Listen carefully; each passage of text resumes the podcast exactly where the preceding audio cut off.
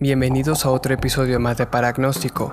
El día de hoy tengo para ustedes una transcripción traducida de un extracto de una carta publicada en el Jeffersonian Republican el 1 de mayo de 1845 en Pensilvania. Esta es la descripción detallada de un animal probablemente criptozoológico. El artículo lee. A 13 de abril de 1845, Cape Island, Cape May. Respetado amigo, como consecuencia de los muchos eventos que han ocurrido aquí desde el primero de marzo, me tomé la libertad de escribirle, sabiendo que en uno tomaría usted un interés, ya que para nosotros es una gran curiosidad. De hecho, es tanto así que en cualquier momento cuando el objeto está a la vista puede ver a 20 o 30 personas a la vez observando sus maniobras, y casi todos difieren de opinión con respecto a este monstruo de las profundidades. No pretendo decir qué es, pero soy seguro de que no es una ballena. Le daré la mejor descripción que pueda y usted puede sacar sus propias conclusiones. Parece tener 18 o 20 metros de largo y no más de 2 metros de ancho en la parte más ancha, que es aproximadamente un tercio del camino desde la cabeza. A partir de este punto se estrecha gradualmente hasta la cola. No debe ser muy denso, ya que tuvimos la oportunidad de verlo ayer cuando yacía aparentemente sin vida sobre la superficie del agua en un espacio no más grande de 3 metros durante 15 minutos a la vez. Luego se hundía fuera de la vista, solo para volver a subir en el mismo lugar y soplar por su espiráculo, aunque su suplido no es como el de una ballena, ya que el chorro de agua parece proceder desde la parte más ancha. Después del soplo, levanta la cabeza hacia arriba, aproximadamente 1.8 metros, mira a su alrededor y luego se acuesta en silencio.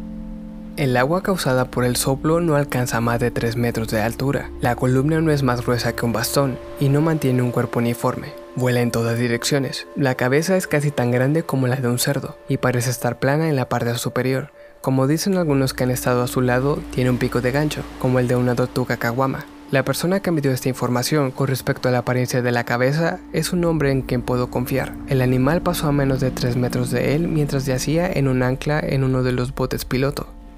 El monstruo es perfectamente negro y está cubierto de una especie de músculo negro percebe. En cuanto a sus movimientos, me resulta difícil transmitir una idea de ellos. A veces parece tener aletas a lo largo de sus costados, que hacen una gran espuma disturbando el agua. En otro momento parece equipado con una de las hélices más poderosas, al estilo del Princeton, y se mueve más rápido que cualquier barco de vapor, pero no hace ninguna estela. Su complejo favorito parece ser desde Cold Spring Inlet hasta alrededor de la bahía, digamos dos o tres millas por encima del embarcadero de barco de vapor, y casi siempre tan cerca de la orilla que uno puede verlo sin la ayuda de un catalejo.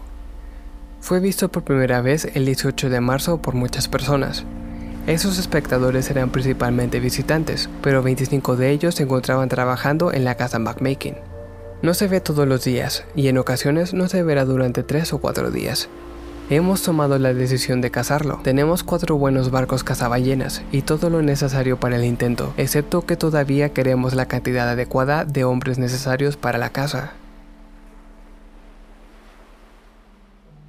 Se desconoce si el escritor de la carta logró capturar a la criatura, pero definitivamente podríamos decir que se trata de alguna bestia criptozoológica, de la cual no sabemos si continúe con vida hasta nuestros días, o tal vez fue solo algún tipo de identificación errónea de una ballena aún no clasificada en esos tiempos. Con esto concluimos este episodio. No olviden visitar la página de Facebook para más historias escritas. Nos vemos en el siguiente episodio.